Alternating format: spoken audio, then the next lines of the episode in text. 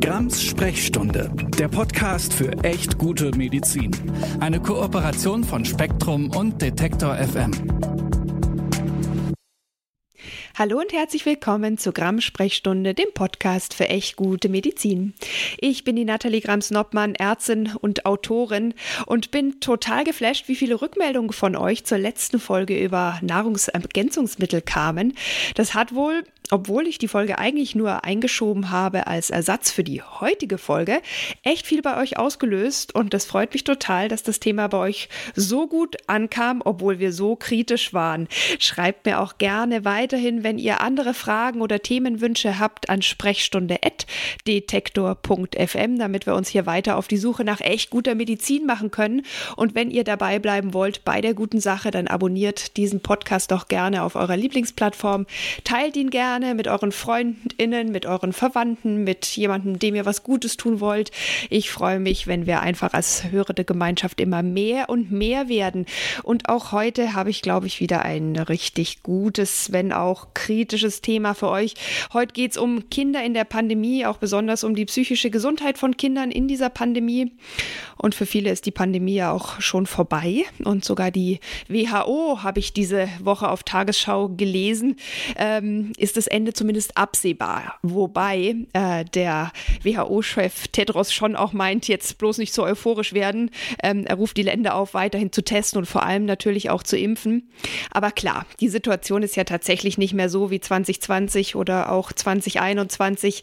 Ist ja gar keine Frage. Wir haben Impfstoffe, bald sogar neue angepasste. Hoffen wir, dass die noch ein bisschen besser auch vor der Infektion selbst schützen. Wir haben eine hohe Durchseuchung und damit zumindest hoffentlich eine Teilimmunisierung der Bevölkerung. Und wir haben Medikamente und viele von uns zumindest haben sich auch an die Schutzmaßnahmen als sinnvolle Intervention gewöhnt. Aber wie so oft in der Pandemie schauen wir dabei vor allem auf die Erwachsenen. Bei Kindern sieht die Pandemie und auch die ganze Lage mit Corona oft noch ganz anders aus. Da gibt es keine, noch keine zumindest neuen zugelassenen Impfstoffe. Unter fünf Jahren gibt es noch gar keine Impfstoffe. Es gibt auch noch keine Empfehlung von der STIKO zum Beispiel für diese Altersgruppe. Für andere gibt es keine Empfehlung für die neuen Impfstoffe, die da kommen. Es gibt keine Zulassung für Medikamente. Klar, Kinder haben per se ein nicht so hohes Risiko, aber gerade bei Vorerkrankungen dann eben doch. Und ungefähr 100 Todesfälle bis jetzt unter 19 und in Deutschland sind einfach auch eine schreckliche Zahl. Von anderen Folgen wie Long-Covid oder auch PIMS mal ganz abgesehen. Und andererseits sitzen gerade Kinder in der Schule oder im Kindergarten eng beisammen und das oft über viele Stunden. Masken soll es zumindest an Grundschulen nicht mehr geben und Lockdown und Homeschooling ist derzeit bestimmt weder der Wunsch noch der Plan. Aber was für einen Plan gibt es auch, dass Kinder in dieser belasteten Situation, ich meine, die merken ja auch, was die ganze Corona-Situation mit uns macht, dass sie da gesund durchkommen Genau deswegen möchte ich heute mit einem Experten darüber sprechen, was die Pandemie für Kinder bedeutet, auch für ihre seelische Gesundheit. Und lasst uns also mal einen Blick drauf werfen, wie wir alle Kindern und Eltern gemeinsam gut durch den nächsten Herbst und Winter dieser Pandemie kommen. Ich darf ganz herzlich willkommen heißen, habe heute ein bisschen lange vorgeredet. Hallo, lieber Professor Julian Schmitz. Wollen Sie sich meinen HörerInnen einmal ganz kurz selbst vorstellen? Ja, hallo, vielen Dank für die Einladung. Ich freue mich sehr, dass ich heute da sein darf. Ja, mein Name ist Julian Schmitz. Ich bin Professor für klinische Kinder- und Jugendpsychologie an der Universität Leipzig. Ich bin selber Kinder- und Jugendlichenpsychotherapeut, leite hier an der Universität die psychotherapeutische Hochschulambulanz für Kinder und Jugendliche. Genau, ich beschäftige mich äh, neben meiner eigenen psychotherapeutischen Arbeit ähm, auch wissenschaftlich mit dem Thema psychische Erkrankungen bei Kindern und Jugendlichen und insbesondere in den letzten drei Jahren mit den Auswirkungen der Corona-Pandemie, aber auch aktuell natürlich mit den verschiedenen anderen Krisen, die im Moment auch für Kinder und Familien präsent sind und wie sich das auf die psychische Erkrankung bei Kindern und Jugendlichen in Familien, aber auch auf die Versorgung von Kindern und Jugendlichen auswirkt. Und genau, freue mich, dass wir heute ins Gespräch kommen. Ja, wer Ihnen auf Twitter folgen möchte, kann gerne auch äh, den Link in den Show Notes nutzen. Habe ich in meiner Twitter-Zeit auch sehr gerne gemacht, aber die ist ja lange vorbei. Ja, kommen wir zum Thema. Ich habe so den Eindruck in meinem Freundes- und Bekanntenkreis, äh, Corona ist vorbei. Hm. Man war jetzt schön im Urlaub, hat sich entspannt, hat eigentlich auch gar keine Lust auf den ganzen Schul- und Kindergartenstress und die damit verbundenen, unweigerlich verbundenen Gedanken an Corona. Und die einen hoffen einfach, dass es jetzt gar nichts mehr zu dem Thema gibt, keine Schutzmaßnahmen. Und die anderen sehnen sich natürlich geradezu danach für die Sicherheit und für den Schutz der Kinder, aber natürlich auch für die ganze Familie. Viele hoffen, dass es keinen Lockdown mehr gibt. Die erinnern sich noch gut an den Stress von Homeschooling und Homeoffice in den letzten Herbst und Wintern. Ähm, ja, andere möchten den Lockdown auch jetzt nicht ausschließen, weil die Fallzahlen sind hoch und werden perspektivisch natürlich auch wieder viel höher werden. In manchen Bundesländern ist die Schule auch schon längst gestartet. Wir sind, äh, ich bin ja in Baden-Württemberg zusammen mit Bayern traditionell ein bisschen spät dran. Wir haben jetzt gerade erst so angefangen. Aber darf ich Sie fragen, wie Ihr persönlicher Blick in den Herbst und Winter als Experte für die psychische Gesundheit so ist? Ja, naja, also das ist schon auch, was Sie gesagt haben, dass für viele im Moment das Thema Pandemie in den Hintergrund gerückt ist, auch über den, über den Sommer und auch mit ähm, ja, abnehmenden Schutzmaßnahmen. Das, was man so aus dem Bereich der psychischen Gesundheit sagen kann. Ich bin ja ähm, Wissenschaftler und bemühe mich auch immer vor dem Hintergrund von ähm, Studien, den empirischen äh, Daten auch zu argumentieren und mir das anzuschauen, neben dem, was man auch für persönliche Alltagserfahrungen natürlich auch macht oder Gespräche auch im Bekannten- und Freundeskreis. Und ähm, ja, was man doch auch sehr deutlich sieht, dass äh, Kinder, Jugendliche und Familien weiterhin sehr stark ähm, psychisch belastet sind. Also dass sie einen sehr großen und einen sehr schweren Rucksack äh, mit sich herumtragen und äh, man konnte ja zwischendrin immer mal so den Eindruck bekommen oder das Versprechen auch aus, ähm, aus politischen Gremien, die Schulen, die gehen nicht mehr zu, die Schulen sind doch jetzt wieder offen, was dann auch ein Stück weit suggeriert hat, ähm, wenn Kinder und Familien ihren Alltag wieder zurückbekommen, ihre Strukturen wieder zurückbekommen, dann müsste doch eigentlich alles wieder gut sein. Ähm, gab auch den, den Ausspruch mal für Kinder sind äh, Schulen jetzt die äh, oder offene Schulen die beste Therapie. Und da zeigen sich ähm, ja eigentlich sehr deutlich, dass ähm, das nicht der Fall ist, sondern dass auch ähm, Alltag und auch Schule jetzt ähm, zum Teil des Problems geworden ist. Also es gibt mittlerweile sehr gute empirische Daten, die zeigen, dass ähm, jetzt auch im letzten Winter und Frühjahr, wo ja die Schulen beispielsweise nicht zu waren, ähm, die psychische Belastung in der Schülerschaft noch weiter auch zugenommen hat, weil viele Kinder unter einem sehr großen Aufholdruck stehen und natürlich auch sehr große Bildungslücken entstanden sind, aber auch ähm, ja ein Stück weit auch so die die Routine in die Schule zu gehen, äh, sich dem Schulalltag zu stellen, ähm, dass das unterbrochen wurde und dass das doch vielen Kindern und Jugendlichen jetzt auch ähm, Schwierigkeiten bereitet nach diesen ähm, drei Jahren, ich nenne es mal auch teilweise Schulchaos, ähm, da jetzt wieder zurückzufinden und auch ähm, dieses Gefühl jetzt wieder irgendwas aufholen zu müssen, also eigentlich übermäßig stark jetzt auch leistungsfähig zu sein, ähm, was nicht so ganz einfach ist, gerade wenn wir uns anschauen, dass so 25 bis 30 Prozent der Kinder und Jugendliche sich aktuell als psychisch belastet beschreiben, unter Konzentrationsproblemen leiden, dann ist das natürlich etwas auch, was die schulische Leistungsfähigkeit und auch die Leistungsfähigkeit, ähm, ja, Bildungslücken zu schließen, ähm, doch auch klar einschränkt. Ähm, also diese, dieses Päckchen, diesen Rucksack, ähm, der Kindern und Jugendlichen in der Pandemie aufgeladen wurde, den werden sie noch eine ganze Weile ähm, weitertragen.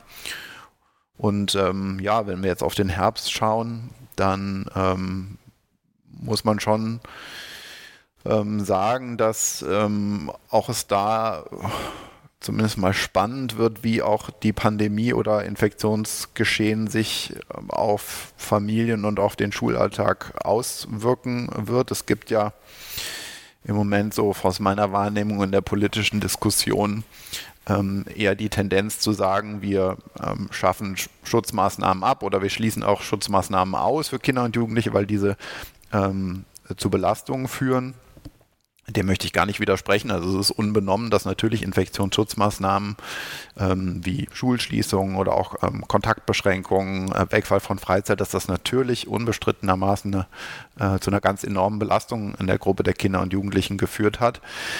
Aber dieses Versprechen, was man jetzt äh, immer wieder auch aufbaut, auch dieses Narrativ, ähm, wenn wir die Schutzmaßnahmen äh, oder Infektionsschutzmaßnahmen wegnehmen, dann wird auch die psychische Belastung von Kindern, Jugendlichen und Familien ähm, auch wegfallen und das wird sich wieder normalisieren. Das halte ich für kein realistisches ähm, Versprechen und auch keine realistische äh, Sicht. Wir sehen beispielsweise in England, ähm, England hat ja ähm, sehr früh jetzt auch im Vergleich zu Deutschland Schutzmaßnahmen aufgehoben und auch ähm, Pandemieschutz an, an Schulen zurückgefahren. Und das, was wir in England sehen, dass im letzten Schuljahr äh, doppelt so viel Unterricht ausfällt aufgrund von Erkrankungen von Lehrkräften und auch in der Schülerschaft als vor Corona. Also, und das ist natürlich eine Perspektive, die man einnehmen muss. Man muss dann die Perspektive einnehmen, wenn wir Infektionsschutzmaßnahmen wegnehmen und ähm, Infektionsgeschehen äh, an Schulen dann äh, verstärkt wird.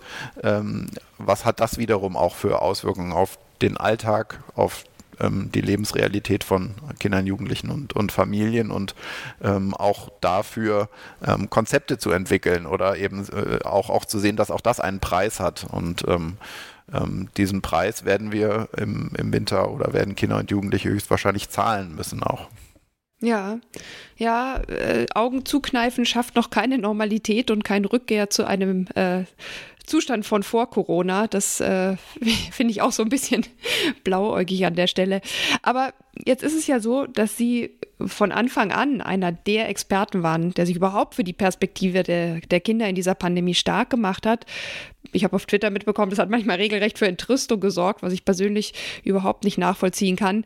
Ich finde auch, dass die Kinder in dieser Pandemie mit am meisten gelitten haben und auch einstecken mussten. Erst waren sie sozusagen die Virenschleudern, dann war der Impfschutz nachrangig für sie und letztlich wurde vor allem über sie gestritten.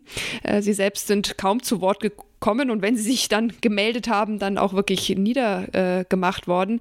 Ähm, es wurde sich zu, nicht zuletzt immer wieder darüber entzweit, ob der Infektionsschutz nur wichtiger ist oder die psychische Gesundheit der Kinder und Jugendlichen. Und Sie waren einer der ersten, der gesagt haben, das muss man zusammendenken. Können Sie uns diesen Clash vielleicht, aber auch natürlich die Lösung, die ja noch viel wichtiger ist, noch mal kurz erklären?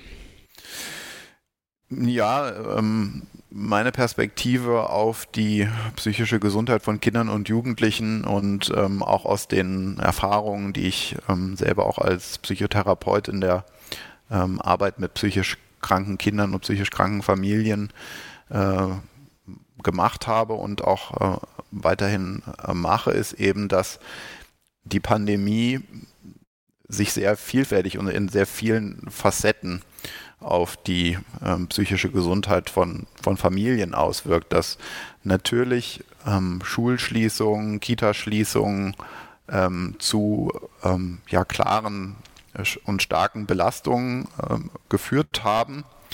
Und ähm, dass auf der anderen Seite, wenn Infektionen, Infektionsgeschehen ähm, ungebremst zugelassen wird, ohne Infektionsschutzmaßnahmen, das natürlich auch wieder zu einer großen psychischen Belastungen führt. Also, und insbesondere in Familien, die ähm, aus sozial benachteiligten Milieus bekommen, wo, äh, kommen, wo ähm, beispielsweise Eltern äh, in einer prekären Beschäftigung sind, kein Krankengeld bekommen oder auch keinen Kündigungsschutz ähm, haben, wenn in solchen Familien Eltern äh, mehrmals in Isolation gehen müssen oder ähm, auch nicht zur Arbeit gehen können, weil die Betreuung zum Beispiel in Kita äh, wegen Krankheiten oder auch in der Schule ausfällt, ähm, dann ist es ganz unmittelbar auch eine, ähm, ja, eine, eine, wirtschaftliche Bedrohung für Familien und macht natürlich Stress.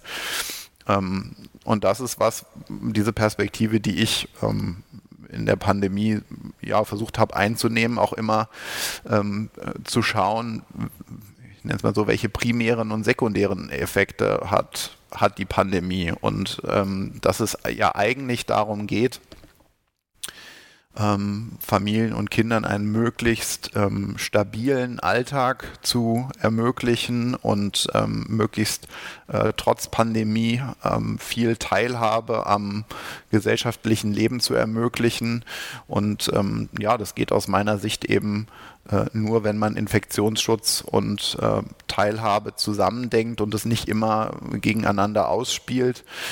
Ähm, ja, Sie haben schon gesagt, natürlich ist das eine total polarisierte Diskussion und ähm, äh, häufig wird auch so diese Perspektive auf Kinder und Jugendliche eingenommen, dass sie eben hauptsächlich durch Infektionsschutzmaßnahmen gelitten haben und leiden. Das ist natürlich richtig, dass das ein großer Belastungsfaktor ähm, äh, war, aber das ist eben auch zu einfach, auch wenn wir uns anschauen, was die internationale Forschungsliteratur zeigt, dann sehen wir ganz deutlich in den, in den großen internationalen Studien, dass ähm, psychischer Stress in Familien äh, neben Infektionsschutzmaßnahmen auch durch hohes Infektionsgeschehen ausgelöst wird. Das heißt, es ist eigentlich eine Milchmädchenrechnung, wenn ich sage, ich brauche doch nur Infektionsschutzmaßnahmen wegnehmen und dann ist es äh, gut um die psychische Gesundheit von Kindern und Jugendlichen ähm, äh, bestellt, sondern es ist nur die halbe Wahrheit und man negiert dann ein Stück weit auch die, die psychischen Belastungen, die, raus, die daraus entstehen und daraus ähm, dann auch psychische Erkrankungen ähm, entstehen. Und ich würde mir einfach wünschen, dass Kinder und Jugendliche ähm, sowohl von Infektionsschutzmaßnahmen als auch von Infektionsgeschehen möglichst wenig Belastung haben. Und ähm, diese Perspektive habe ich immer äh, versucht, auch mit äh, Kolleginnen und Kollegen zu vertreten und darauf aufmerksam zu machen. Und klar, das führt auch zu, ähm, auch zu Anfeindungen, aber dennoch halte ich diese Perspektive für, ähm, für sinnvoll und, und für richtig. Ja, und ja auch für realistisch. Man kann es ja nicht trennen. Und auch das Verantwortungsgefühl für, von Kindern und Jugendlichen ist ja äh, gerade bei hohem Infektionsdruck vorhanden. So, ich will ja auch niemanden anstecken, die Oma oder sowas. Also das ist ja äh, sehr naheliegend, dass, dass Kinder auch dadurch Stress bekommen und da auch eine Verantwortung übernehmen, ob man das jetzt will oder nicht. Und Sie haben es ja schon angesprochen, die aktuelle Lage zeigt ja auch, dass die Kinder und Jugendlichen psychisch belastet sind und mehr belastet als vor der Corona-Zeit. Und man sieht ja auch nicht nur in Deutschland, dass der Bedarf an psychotherapeutischer Begleitung oder Behandlung stark zugenommen hat. Gleichzeitig sind die Therapieplätze extrem knapp. Gerade bei Kindern und Jugendlichen ja noch mehr als bei Erwachsenen. Bei Erwachsenen darüber habe ich auch mit der Psychotherapeutin Sabine Mauer in der letzten oder vorletzten Folge gesprochen. Was braucht es denn aus Ihrer Sicht? Nicht nur akut für Corona, ganz klar, sondern auch für die Langzeitperspektive der psychischen Gesundheit von Kindern und Jugendlichen sozusagen post-Corona? Ja, das ist eine gute Frage und ich glaube, dass es da nicht eine Antwort darauf gibt, sondern dass wir uns dem Thema psychische Gesundheit und die psychische Belastung von Kindern und Jugendlichen ähm, von verschiedenen Seiten aus ähm, ja, nähern müssen. Also auf der einen Seite, wie Sie schon richtig gesagt haben, ähm, ist die Versorgungssituation von Kindern und Jugendlichen im Moment sehr schwierig. Wir haben letztes Jahr eine bundesweite Umfrage ähm, gemacht in einer Studie und auch ähm, jetzt kürzlich veröffentlicht, in der wir uns angeschaut haben, wie hat sich die Situation in den psychotherapeutischen Praxen während der Pandemie äh, verändert und konnten hier dann eben auch zeigen, dass die Wartezeit auf ähm, Erstgespräche, Behandlungsplätze und auch die Zusammenarbeit im Hilfesystem sich deutlich verschlechtert hat in der Corona-Pandemie. Einmal durch die Pandemie, aber auch dadurch, dass ähm, merkbar mehr äh, Kinder und Jugendliche psychisch krank geworden sind und eben auch der,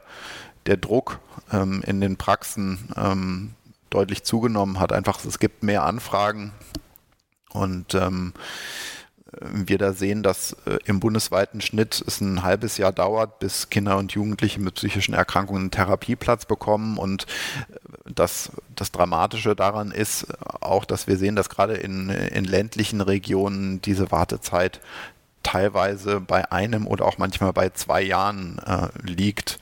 Ähm, ich kann selber aus um, unserer klinischen Praxis sagen, dass wir ähm, ja regelmäßig auch Kinder und Jugendliche mit, ähm, mit schweren psychischen Belastungen ähm, sehen, die aber keinen Therapieplatz bekommen. Und das bedeutet, das sind auch Kinder, die berichten, dass sie ähm, immer wieder ähm, auch Suizidgedanken haben, die dann bei akuter Suizidalität zwar äh, ja, krisenhaft aufgenommen werden können in den äh, stationären Einrichtungen, aber dann relativ schnell auch wieder entlassen werden müssen, weil ähm, neue Patienten KlientInnen mit Krisen dann auch aufgenommen werden müssen und diese stabile Versorgung, die man dort eigentlich bräuchte, dass die überhaupt gar nicht äh, möglich sind. Und ich würde sagen, in Leipzig haben wir eher auch noch ein, eine gute Versorgungssituation, auch als ähm, Universitätsstandort mit vielen Versorgungseinrichtungen, aber gerade im ländlichen Gebiet ist das wirklich noch, noch viel dramatischer.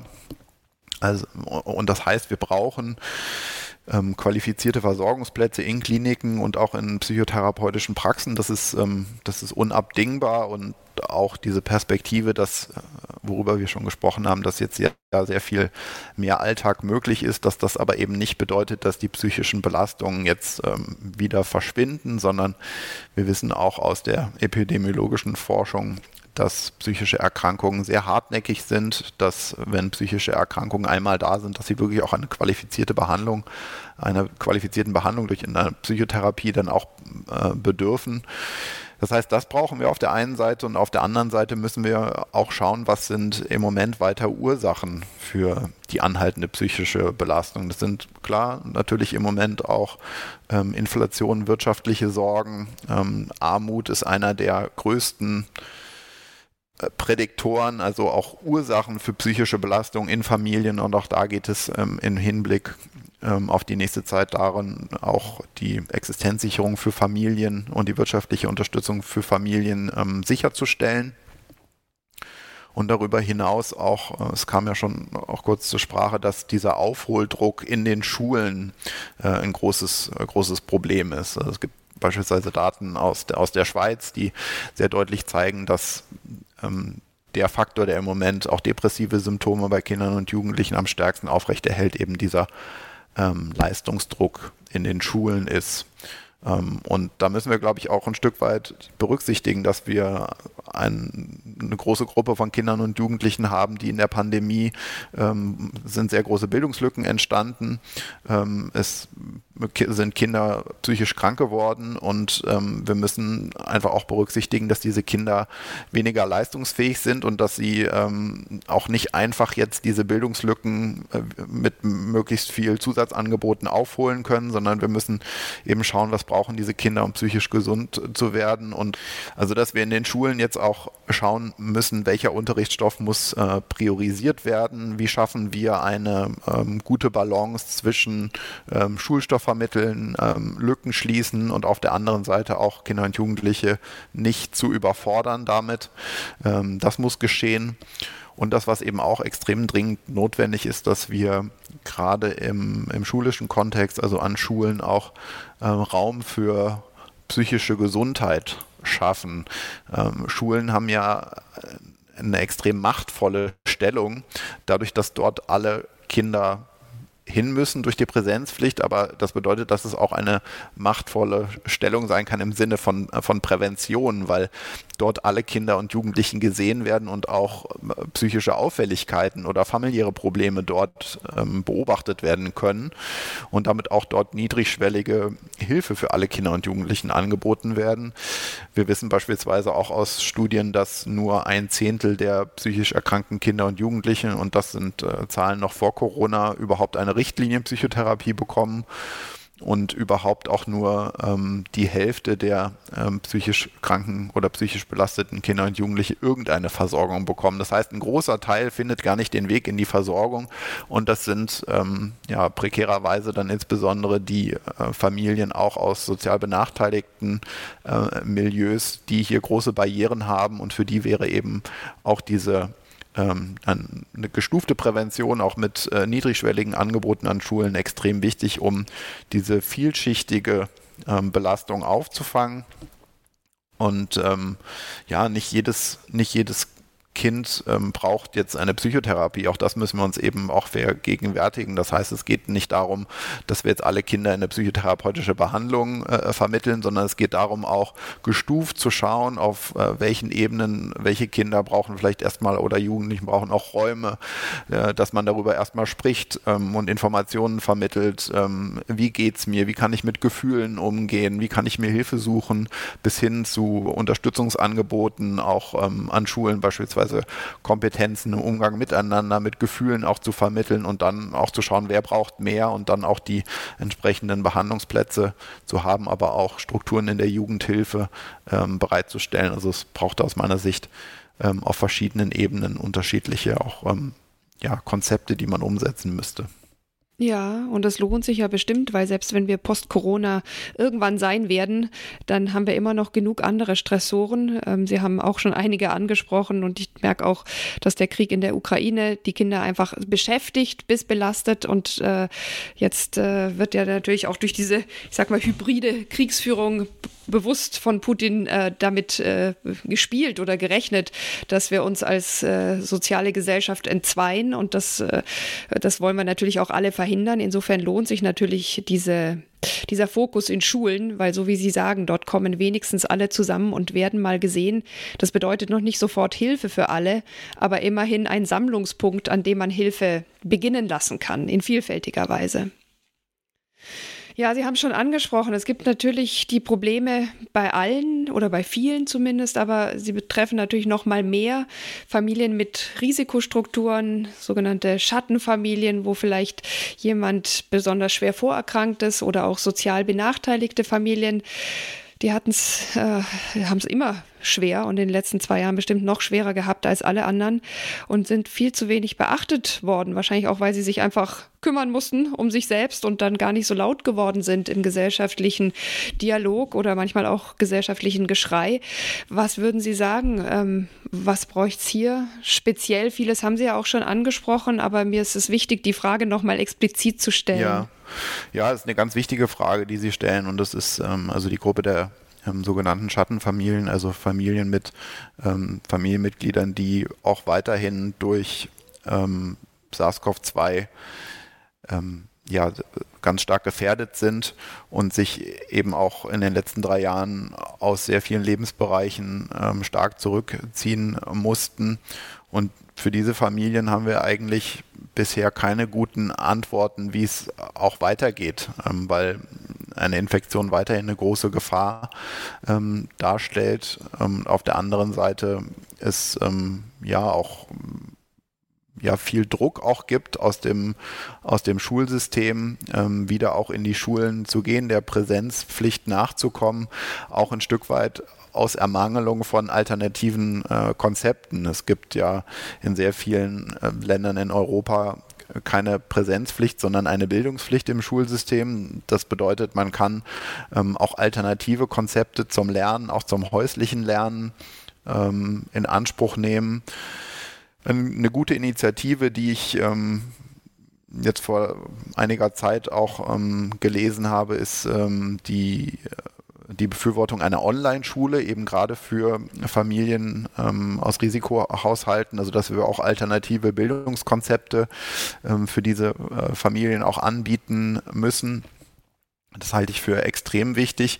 Aber auf der anderen Seite auch, dass es ähm, für diese Familien, die wirklich extrem viel durchgemacht haben in den letzten drei Jahren, die wirklich äh, eine ganz extreme Belastung äh, erlebt haben und weiter auch erleben, also immer auch die ständige Sorge um das Leib und Leben von Familienmitgliedern und auf der anderen Seite auch sehr stark natürlich aus dem gesellschaftlichen Leben ausgeschlossen waren, abgeschnitten waren und das auch weiter sind, ähm, dass diese Familien auch Unterstützungskonzepte auf einer Psychologie psychosozialen Ebene brauchen. Also dass wir äh, für diese Familien ist es eben unter Umständen auch schwierig überhaupt ähm, sich eine psychotherapeutische Unterstützung zu suchen, weil auch dafür müsste man ja wieder ähm, wieder auch in sozusagen in die Gesellschaft treten und auch wieder in Infektionsrisiko gehen. Und das bedeutet, dass wir auch ähm, hier zum Beispiel digitale Konzepte brauchen, wie diese Familien unterstützt werden können. Ähm, und das fehlt aktuell. Ähm, es gibt, wie gesagt, so die erste Initiativen, wie beispielsweise in Online-Schulen, aber ich glaube, dass da noch ähm, sehr, sehr viel notwendig sein wird. Ja, und auch äh, in mehreren Sprachen notwendig sein wird. Ähm, dass es wirklich schwierig ist. Es heißt immer Schutz der Risikogruppen und dabei denken irgendwie alle an ältere Personen im äh, Altenheim und wie viele Risikopersonen mitten unter uns leben oder gerne leben würden. Und wir können das im Moment oder sie selbst können es gar nicht zulassen, weil wir dafür die Schutzmaßnahmen zu weit runtergefahren haben.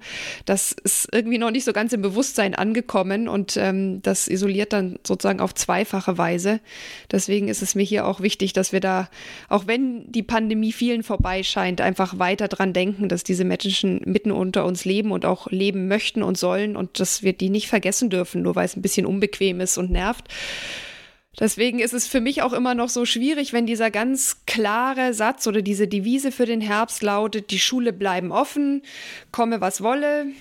Ähm, ich verstehe das einerseits und ich wünsche mir auch für meine Kinder, für meine Familie diese Normalität zurück, in Anführungsstrichen. Aber wie schätzen Sie diese Haltung zum Abschluss ein und was, was würden Sie sich vielleicht stattdessen wünschen? Ja, ich ähm, würde mir wünschen, dass wir einen realistischen äh, Blick auf die auf die Pandemie und deren Auswirkungen für Kinder und Jugendliche haben, dass wir eben nicht äh, immer diese Diskussion Schule auf, Schule zu äh, und dann ein Stück weit auch ausblenden, welche weiteren Folgen ähm, das äh, trotzdem hat und dass wir eben trotzdem auch Konzepte entwickeln ähm, dafür, ähm, was ist denn, wenn wir hohes Infektionsgeschehen an Schulen haben? Was bedeutet das, wenn viele Lehrkräfte krank werden? Was haben wir denn dafür ähm, für Lösungen? Ähm, und aus meiner Sicht kommt da beispielsweise auch digitalen Konzepten eine, eine ganz wichtige, äh, ganz wichtiger Stellenwert zu, dass wenn man sich vorstellt, dass ähm, beispielsweise ein die Hälfte des äh, Lehrerkollegiums ausfällt wegen Krankheit, dann kann man zum Beispiel auch über das Streaming von ähm, von Unterrichten aus anderen Klassen und dadurch, dass dann vielleicht über digitale ähm, Wege dann Kinder aus den Klassen, wo der Unterricht sonst ausfallen würde, teil, äh, dann über diese digitalen Schnittstellen teilhaben, äh, könnte man auch sehr viel von diesen Belastungen, die sonst entstehen, ähm, auffangen. Und das bedeutet eben wirklich auch äh, Investitionen in digitale ähm, Infrastruktur, in digitale Konzepte. Ich glaube, das würde ähm, auch die Situation ähm, sehr entspannen.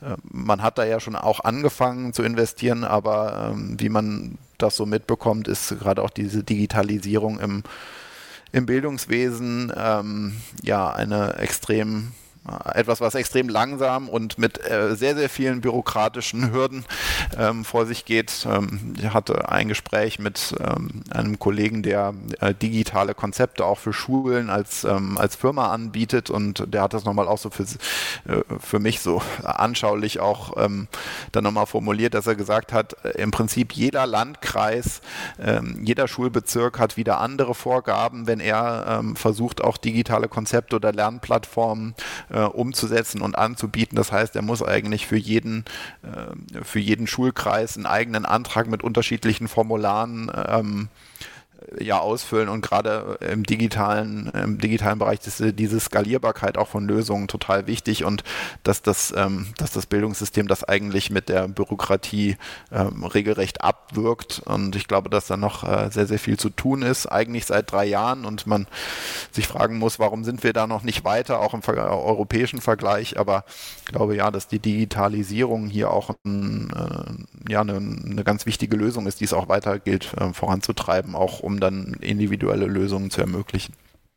Ja, ähnlich ist es mit Luftfilteranlagen für Schul- und äh, Kindergartenräume.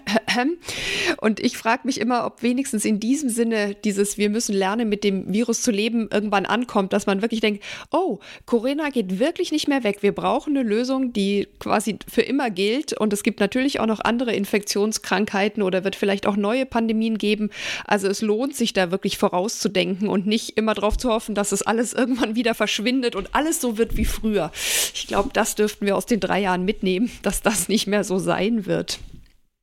Ja, auch, auch zu dem Thema Luftfilter, was man vielleicht noch sagen kann, es wird äh, dann so immer mal wieder öffentlich geäußert, man, man wisse nicht, ob ähm, Luftfilter wirklich auch äh, genug helfen oder es gäbe nicht genug Evidenz und auf der anderen Seite, also für Schulen und auf der anderen Seite scheint die Evidenz oder es scheint genug ähm, Anhaltspunkte zu geben, dass sie wirken, dass man sie in Behörden und auch in Landtagen aufstellt.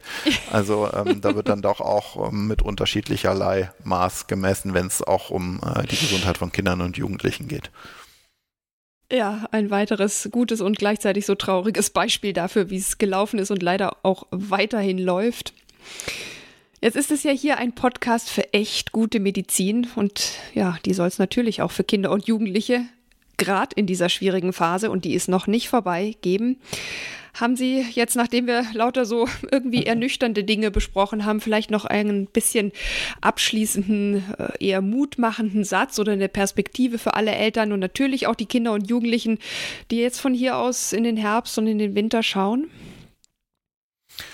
Ähm, ja, ich glaube, dass äh, Kinder und Jugendliche und auch äh, Familien ähm, sehr, sehr viele äh, Stärken haben und dass es ähm, auch darum geht, jetzt in der, in der schwierigen Zeit ähm, miteinander ins Gespräch zu kommen, im Gespräch zu bleiben, äh, füreinander ein offenes Ohr zu haben und ähm, sich gegenseitig zu unterstützen. Ich glaube, dass das, dass es sehr wichtig ist und dass wir natürlich auch gesehen haben in den letzten drei Jahren, dass es ähm, in den Schulen, aber auch in der psychosozialen Versorgung ähm, eigentlich alle, die im Bereich der äh, Gesundheit von Kindern und Jugend, aber auch im Bildungssystem tätig sind, dass sich äh, sehr, sehr viele total angestrengt haben und ganz, ganz viele auch ähm, kreative Lösungen ähm, geschaffen haben. Also dass uns auch äh, gezeigt hat, äh, dass die Menschen, die mit Kindern arbeiten und auch ähm, Kinder und Jugendliche selber ähm, sehr, ja, sehr, sehr stark und auch sehr resilient sein können, wenn es darauf ankommt ähm, und ganz, ganz viel möglich gemacht haben. Das finde ich ist nochmal was, das äh, darf man auch nicht vergessen, neben dem, ähm, was alles nicht gut gelaufen ist. aber man darf sich eben darauf nicht nicht ausruhen, sondern es braucht auch weitere Unterstützung. Aber es hat uns einfach auch gezeigt, wie engagiert ähm, ja, das, äh, der Bereich Kinder, Jugend und Familie und die Menschen, die dort äh, tätig sind, äh, wie ist und wie viele Menschen da auch wirklich ganz tolle Arbeit geleistet haben. Ja, ja, das klingt doch schon ein bisschen besser, dass man darauf auch bauen kann, dass es äh, einfach auch Stärken gibt und auch ein Miteinander gibt. Und ich denke mir auch immer, ja, so schlimm Corona war, und ich will es überhaupt nicht relativieren oder, oder gar schönreden, so hat es doch die Chance geboten, wie so eine Art Brennglas auf viele Missstände äh, draufzuhalten. Und es bietet ja jetzt auch die Chance, dass man an den Punkten, wo es halt echt nicht gut läuft, jetzt was besser macht. Und wenn es noch ein bisschen dauert, okay, aber wenn man das vielleicht wirklich als Chance begreift und nicht als äh, irgendwie so ein Punkt, wo man jetzt einfach Augen zu und durchmachen muss, sondern wo es eine Weiterentwicklung geben kann, wo es eine Verbesserung geben kann, auch vielleicht mit mehr Therapieangeboten für Kinder und Jugendliche, dann ist es doch auch irgendwie was, was dann zumindest äh, uns allen ein bisschen weiterhilft. Wenn es natürlich auch schön gewesen wäre, wenn es dafür die Corona-Pandemie nicht gebraucht hätte. Aber ja, da müssen wir aber auch realistisch äh, drauf schauen. Ich bedanke mich ganz herzlich, Professor Schmitz, dass Sie hier so lange mit mir darüber gesprochen haben in Ihrer eh knappen Zeit. Und ähm, gibt es denn noch irgendwas, was wir vergessen haben oder wo Sie sagen, das ist noch irgendwie wichtig, dass das einmal gesagt ist?